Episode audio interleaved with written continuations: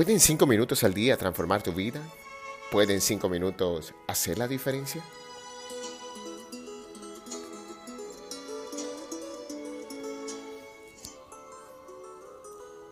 Hola, muy buen día mis amigos.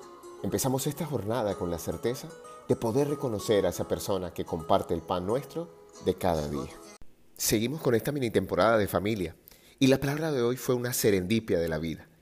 Revisando mi Instagram, encontré en el perfil de mi amiga Irene la etimología de la palabra compañeros y me dije, es perfecta para hoy. Cuando propuse en nuestro grupo de WhatsApp qué tema le gustaría para analizar de la pareja, la primera palabra que apareció fue aceptación, sugerencia de mi gran amigo Víctor. Y si bien ya habíamos tenido un acercamiento a este término en abril, en la temporada de abundancia, hoy vamos a matar dos pájaros con la misma piedra. Como es tradición, empecemos con la historia de la palabra compañeros, que es de las más lindas que hemos tenido en esta temporada. Este término proviene del latín companio. El prefijo com nos da la idea de al mismo tiempo y la raíz panis significa pan. Etimológicamente, compañero es el que come su pan con, el que habitualmente comparte el pan. Y si comparten el pan, comparten conversaciones, desafíos, sueños, es decir, la vida misma.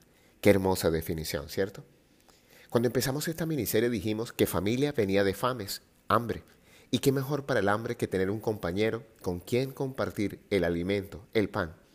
Pero antes de hacer una reflexión final sobre este término, vamos a revisar el diccionario para buscar un par de acepciones muy importantes en el objetivo del día de hoy. Dice el diccionario que compañero es una persona que comparte con otra u otras la estancia en un lugar, los estudios, un trabajo o la práctica de un deporte u otra actividad. Y es este un buen punto para empezar. En una familia, la idea es tener esos compañeros que nos acompañen en la cotidianidad. Qué bueno es para las parejas tener unos puntos en común que nos permitan disfrutar el día a día. Aprovecho para invitarte a que busques en las plataformas del lugar de Midas la palabra cotidianidad. Es de las mejores de este podcast. Revisando algunos conceptos en redes y página web, me encontré cinco puntos de un buen compañero de vida y me pareció sumamente importante compartirlos con ustedes. El artículo primero hace una diferenciación entre una pareja y un compañero. El primer concepto hace referencia a esas relaciones en las que se busca más la diversión, evitar la soledad y hacer realidad esa idea de tener pareja. En cambio, un compañero de vida es una relación cómplice y de amor profundo. Y termina con esta reflexión. Con una pareja tiendes a enamorarte, a idealizarlo y a comprometerte con rapidez.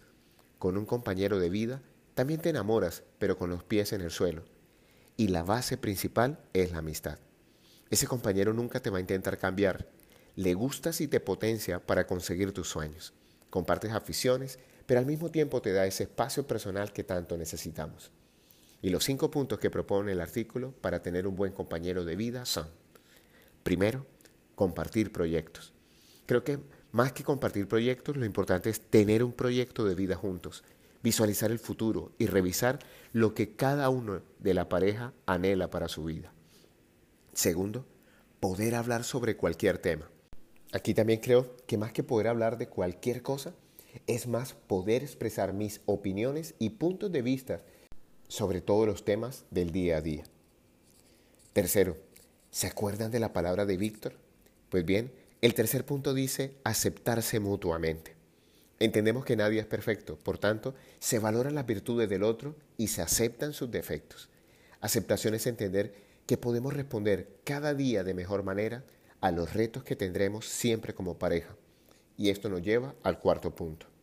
Saber gestionar los conflictos. Negociar, negociar y volver a negociar es la clave. Y por supuesto, el quinto punto es el respeto. Aunque para ser honestos creo que por encima del respeto está la compasión. Poder sentir lo que la otra persona siente y podernos poner más que en sus zapatos, a nadie le queda el zapato ajeno, comprender su punto de vista. Dicho esto, podemos concluir que un buen compañero de vida hace realidad las palabras del Maestro cuando afirmaba que no solo de pan vive el hombre, sino de toda palabra que sale de la boca de Dios. Qué bueno es hacer de nuestro Padre Celestial el compañero de nuestra familia. La canción de este podcast, Compañera de mi vida, de Vicente Fernández. Y quiero hacer una advertencia. Si sigues la carrera de este artista desde cuando era joven, cuídate mucho. Eres población de alto riesgo. Hoy te habló tu amigo Luis Gabriel Cervantes desde el lugar de Midas para recordarte que cuando dedicas cinco minutos al día para ti, haces del Padre del Cielo un compañero para tu existencia. Síguenos en nuestras redes sociales, arroba Luiga Cervantes y arroba Abre el Tesoro en Instagram, o visita nuestra página web www.abreltesoro.com y haz parte de nuestra comunidad. Un gran abrazo para todos y recuerden, algo bueno va a pasar.